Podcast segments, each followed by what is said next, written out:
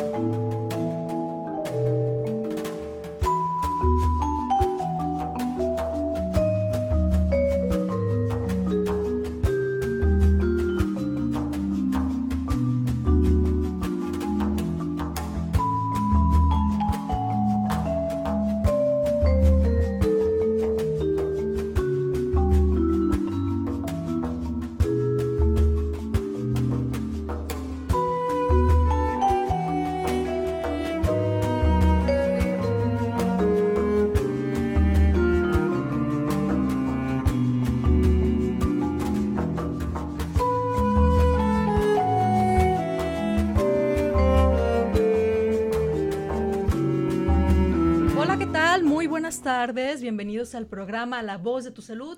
Con mucho entusiasmo comenzamos transmisiones en esta nueva semana. Eh, bueno, ya estamos más bien a mediados de la semana de transmisiones. Te recuerdo que en La Voz de tu Salud tenemos tres frecuencias, lunes, miércoles y viernes. Y estamos hablando acerca de temas relacionados con la salud de papá. El día de hoy vamos a estar hablando acerca de cáncer de próstata y también pues vamos a revisar acerca de cáncer de testículo, que es este, uno de los cánceres ahí cerca del área eh, comunes en, varones. Y pues tenemos de invitado al doctor Roberto González Ollervides. Él es médico urólogo del Hospital Zambrano Elion de Tech Salud y está aquí con nosotros en la cabina azul de Frecuencia Tech. Te saluda Betty Salmerón. Muy buenas tardes, doctor. Hola Betty, buenas tardes. Gracias por la invitación. Y eh, pues contentos de estar aquí para platicar un poquito sobre estos temas que son muy importantes para la salud del hombre y que son enfermedades que en ocasiones pues no tenemos como eh, población, no tenemos conocimiento de la manera de prevenirlas o de detectarlas a tiempo. Muy bien, doctor. Eh, pues cáncer de próstata y cáncer de testículo. Eh, cerca del área en el aparato reproductor masculino, pero me imagino que con muchas peculiaridades, cada uno con Claro, sí, cada, cada uno tiene sus, cosas específicas. vamos a empezar, si quieres, platicando sobre el cáncer de la próstata. El cáncer de la próstata es una enfermedad maligna, es un tumor maligno que se ubica o que se origina en esta glándula que es la próstata. Esta glándula va a estar ubicada en la región de la pelvis, eh, justo por debajo de la vejiga, y eh, comprende parte del conducto urinario que se llama uretra. En esta glándula pueden haber varios tipos de enfermedades, enfermedades inflamatorias, enfermedades infecciosas, eh, enfermedades obstructivas como la hiperplasia benigna, que es completamente diferente al cáncer, y bueno, el cáncer, que es el tema de hoy, ¿no? Eh, es una enfermedad, eh, como lo dije hace unos minutos, una enfermedad maligna, es un tumor, ¿sí? Que es de las enfermedades malignas, es la enfermedad maligna del hombre más común y que más eh, muertes causa en esta población. ¿sí?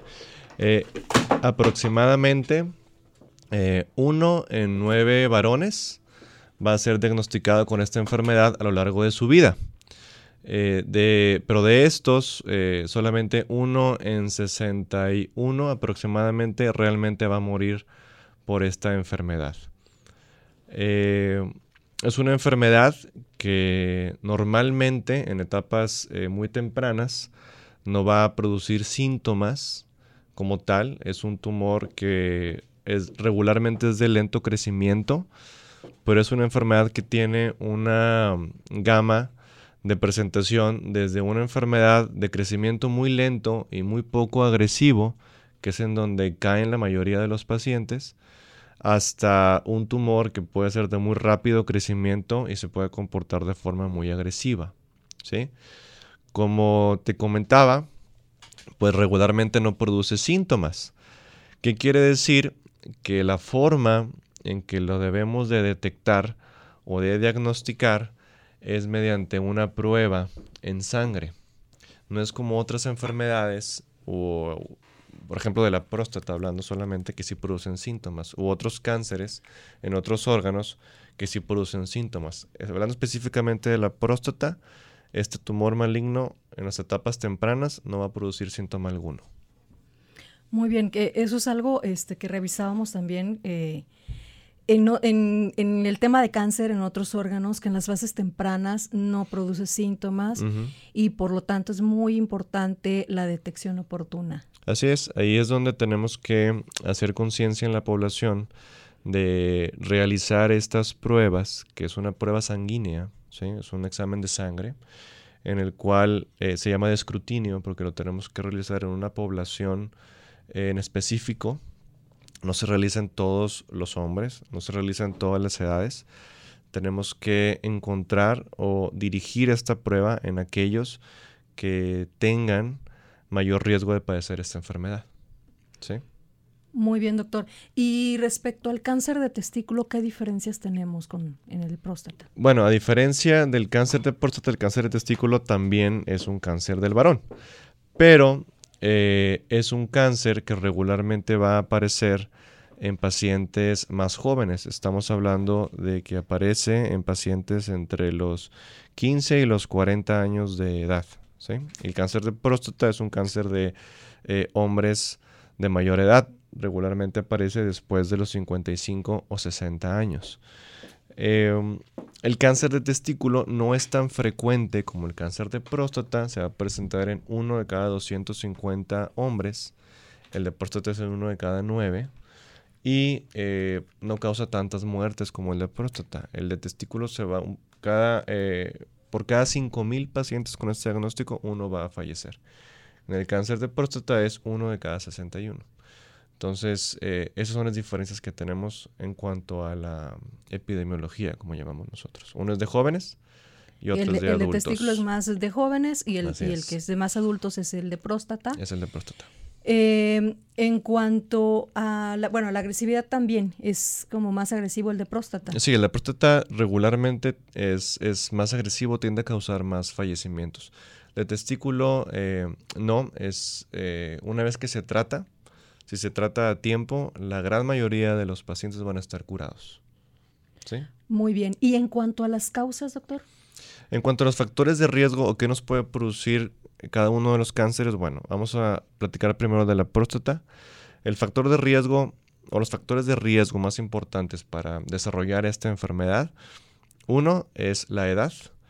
Entre más edad tenga nuestro paciente, mayor el riesgo de tener cáncer de próstata. ¿Qué quiere decir? Que aproximadamente eh, a los 90 años, hay un aproximado de probabilidad de un 90% de tener cáncer en la próstata. Esto no quiere decir que todos vayan a fallecer, como comenté en un, inicio, fallece uno de cada sesenta y tantos.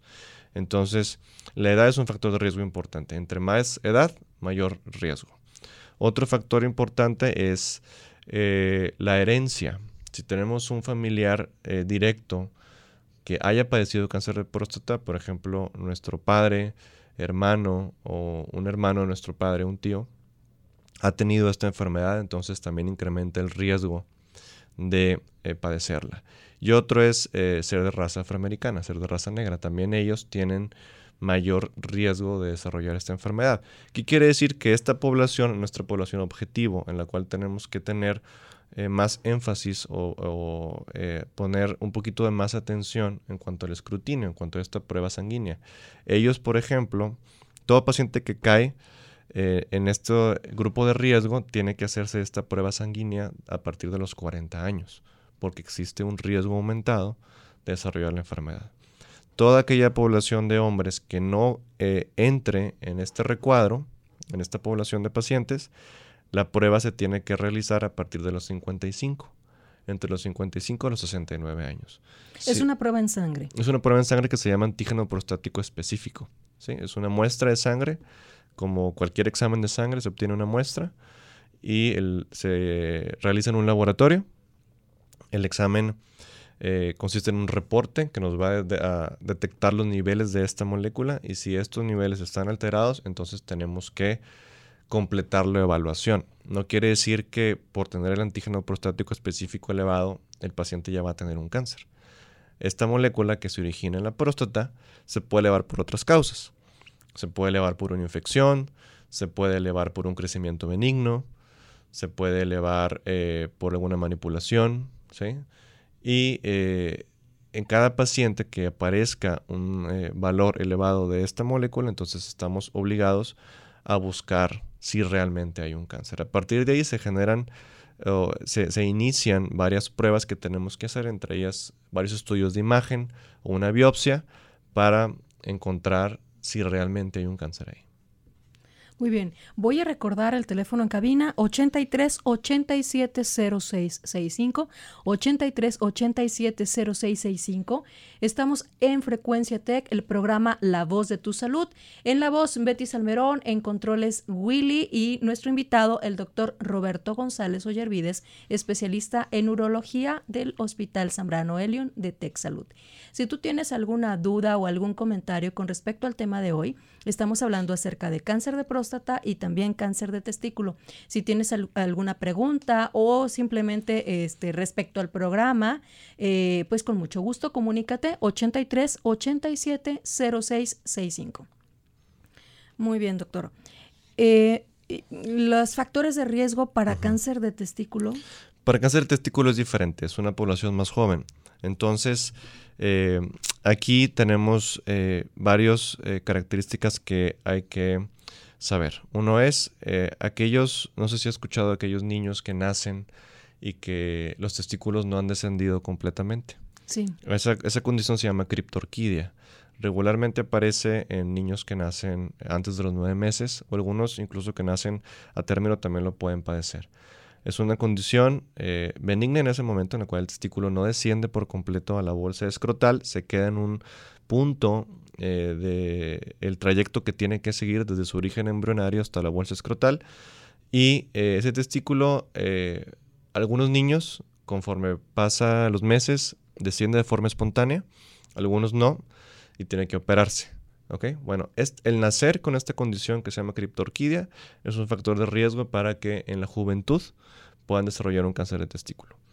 Otro factor es, bueno, tener el factor hereditario igual, de haber tenido un familiar, el padre, un hermano que tenga cáncer de testículo, o el simple hecho de haber tenido cáncer de testículo previamente. O sea, un paciente que ya tuvo esta enfermedad en un testículo que fue tratado para esta enfermedad, que ha sido curado de esta enfermedad, bueno, igual tiene riesgo de desarrollar en el otro lado. En el otro lado, exactamente, en el otro lado. Muy bien. Eh, ¿Hay algún tipo, así como eh, haciendo referencia al, cáncer de mama, que hay una, secuencia en exploración, para los testículos también hay? Sí, eh, la, manera de detectar de forma temprana esta enfermedad es la autoexploración. Así como bien lo mencionas, en mama se, se les orienta a las pacientes de cómo deben explorar o que deben explorarse eh, sus mamas eh, cada, cierto cada cierto determinado tiempo para encontrar de forma temprana alguna masa o algo extraño.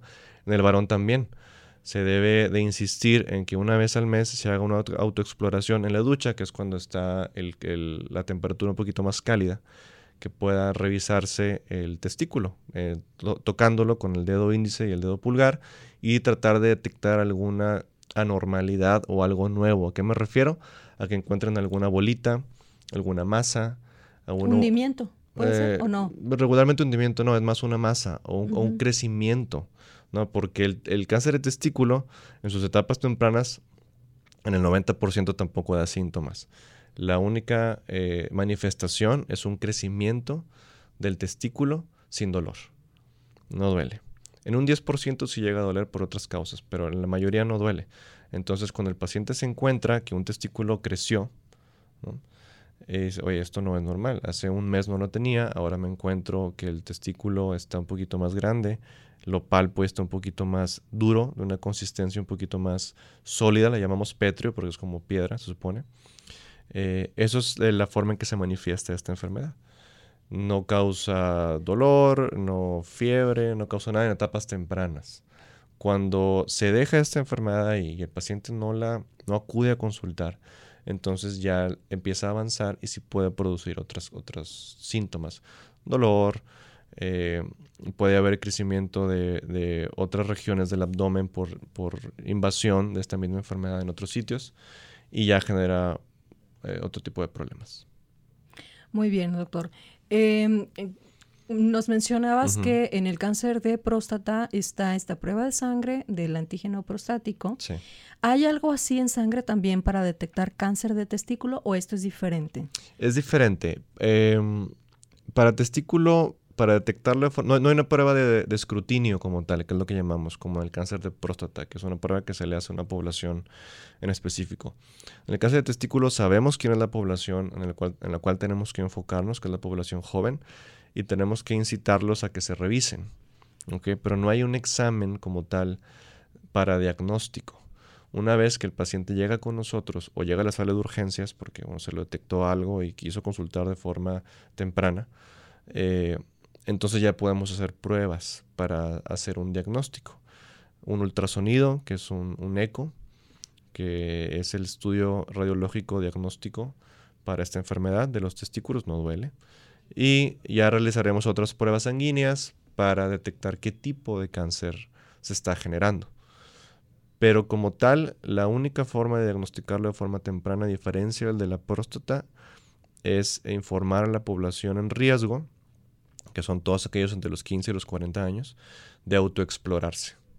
Y si encuentran algo anormal, algo extraño, simplemente algo diferente, o algo que les llama la atención, entonces acudir a consultar porque posiblemente esté iniciando un, tumor testicular. Eh, si encuentran algo anormal, ¿sugieres que el médico de primer contacto sea directamente el urólogo? Pues si es la región testicular, sí. Eh, eventualmente eh, el, médico al que contactan, el urgenciólogo o el médico familiar, los va a enviar, los va a enviar al, al urólogo. Entonces, eh, por ejemplo, en próstata el escrutinio sí lo pudiera hacer tal vez el médico familiar. Lo ideal es que lo haga el urólogo porque anteriormente, eh, ahora sí hablando de la próstata nada más, anteriormente la prueba del antígeno prostático, que es una prueba que tiene más o menos a partir de los 90, finales de los 80s, 90, se hacía a toda la población masculina en riesgo. O sea, todo hombre que tuviera más de 45 años se hacía esta prueba. Y eh, después de un tiempo, después de más de 20 años, nos dimos cuenta que no debe ser así. Nos dimos cuenta como gremio urológico mundial que no debe ser así, porque se han estado sobrediagnosticando muchos cánceres. Entonces ahora, desde el 2012 a la fecha, eh, tenemos que focalizar más esta prueba. Ya solamente se hace en aquellos que tienen factores de riesgo ya conocidos y solamente se hace en un periodo de edad a los que no tienen factores de riesgo entre los 55 y los 69. Después de los 69, si no existe el diagnóstico de cáncer de próstata, no es necesario hacer la prueba. Antes de los 55, si no hay factores de riesgo, no es necesario hacer la prueba. ¿no? Entonces sí, sí han, cambiado ciertas cosas. Eso que te comento es, es nuevo. Claro, este, pero ahí ¿qué, ¿qué es lo que ocurría? O sea, como falsos diagnósticos? No. ¿O, cómo? Lo que ocurría fue que eh, se hacían, por ejemplo, se hacían más pruebas, ¿no? Por antígenos prostáticos elevados. Hacían, se hacían más pruebas diagnósticas que son un poco invasivas, llegando al final a concluir que no había cáncer. Ok. ¿no? Eso, esa era una, una cuestión. Y la otra es que se sobrediagnosticaron algunos cánceres que caían en el, tipo de cáncer que era muy poco agresivo y de eh, una velocidad lenta y no debían ser tratados. Entonces, a eso me refiero con sobretratamiento. Entonces, se ha tratado con, estrategias nuevas de enfocar, tratar de encontrar solamente aquellos que sí van a sufrir por la enfermedad y a ellos eh, evaluar y tratar. Entonces, si queremos así como que una, una frase resumida para las personas este, que ya están en este grupo de edad, ¿a qué edad es recomendable hacerse una prueba para detectar cáncer de próstata? Si no hay factores de riesgo, me refiero a que no hay antecedente familiar, no es de raza afroamericana, entonces es a partir de los 55 años. Eh, lo ideal es que consulten antes con un urólogo para saber eh, de qué se trata la prueba y cómo interpretar los resultados a partir de los 50 de los 55. 55. Sí. Si, si, caen en el, grupo de riesgo, es a partir de los 40. Eh, sí, por ejemplo, no, si no es de raza afroamericana, pensemos un, mexicano este, nativo, ¿no? Eh, a partir de los 55 años. A partir de los 55, siempre y cuando no tenga un familiar con esta enfermedad. Con ese mismo tipo de cáncer, no con cualquier otro. Con este mismo tipo de cáncer o algún otro tipo de lo que llamamos adenocarcinomas. Por ejemplo, si mi mamá a lo mejor tuvo un cáncer de mama, también es un factor de riesgo, ¿no? Entonces estamos hablando de cáncer de próstata o cáncer de mama. También. Cualquiera de estos dos. Muy bien. Voy a recordar nuevamente el teléfono en cabina 83 87 0665 83 87 0665 si tienes alguna duda, algún comentario. Estamos hablando acerca de cáncer de próstata y testículo con nuestro invitado, el doctor Roberto González Ollervides, especialista en urología. O si simplemente quieres saludar, este, pues con mucho gusto escuchamos tu voz o nos dejas un recadito con Willy y este, pues encantados de saber que estás aquí en La Voz de tu Salud.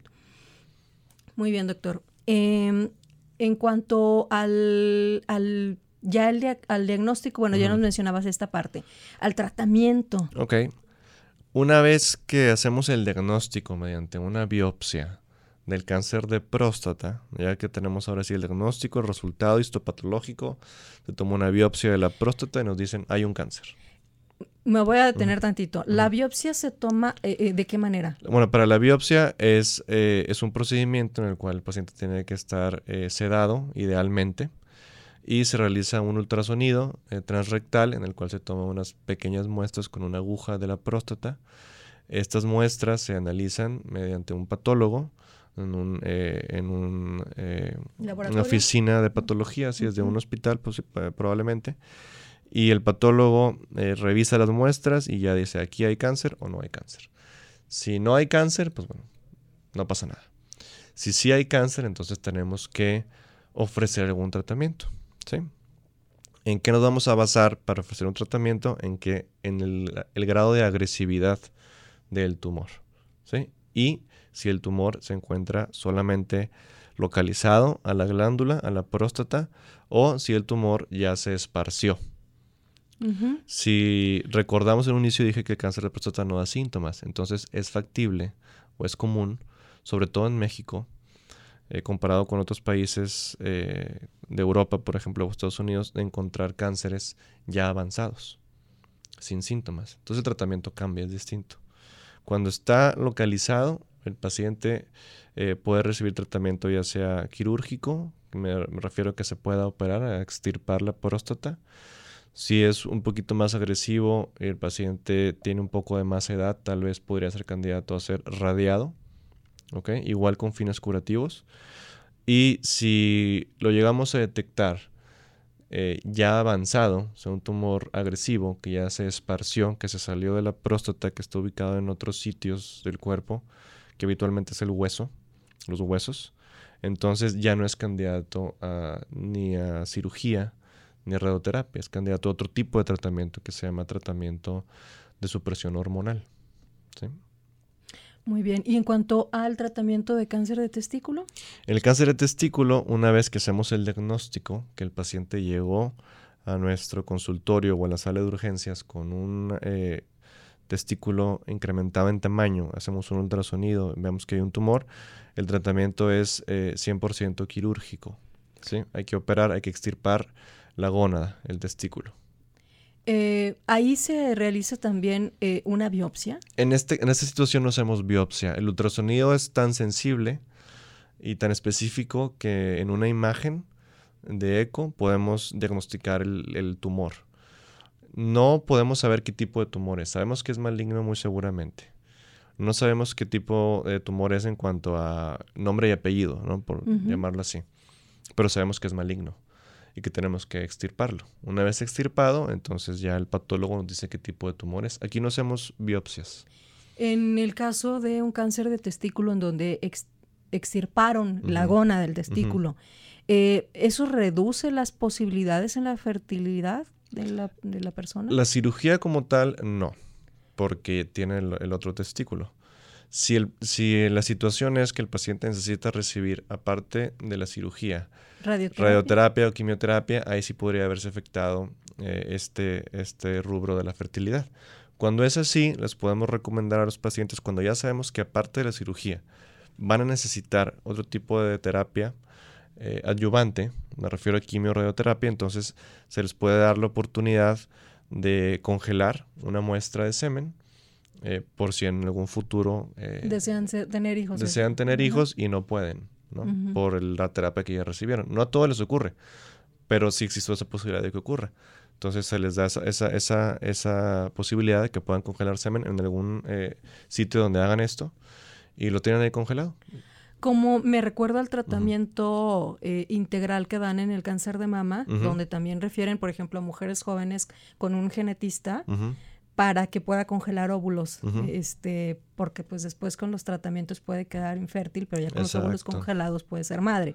Eh, aquí es algo parecido. Es algo similar, sí. sí. Incluso los pacientes, por ejemplo, aquí en cáncer de testículo que eh, llegan a necesitar eh, quimio radioterapia, como quiera les va bien, tienen una muy alta posibilidad de ser curados, a pesar de estar el, tumor fuera de la gónada.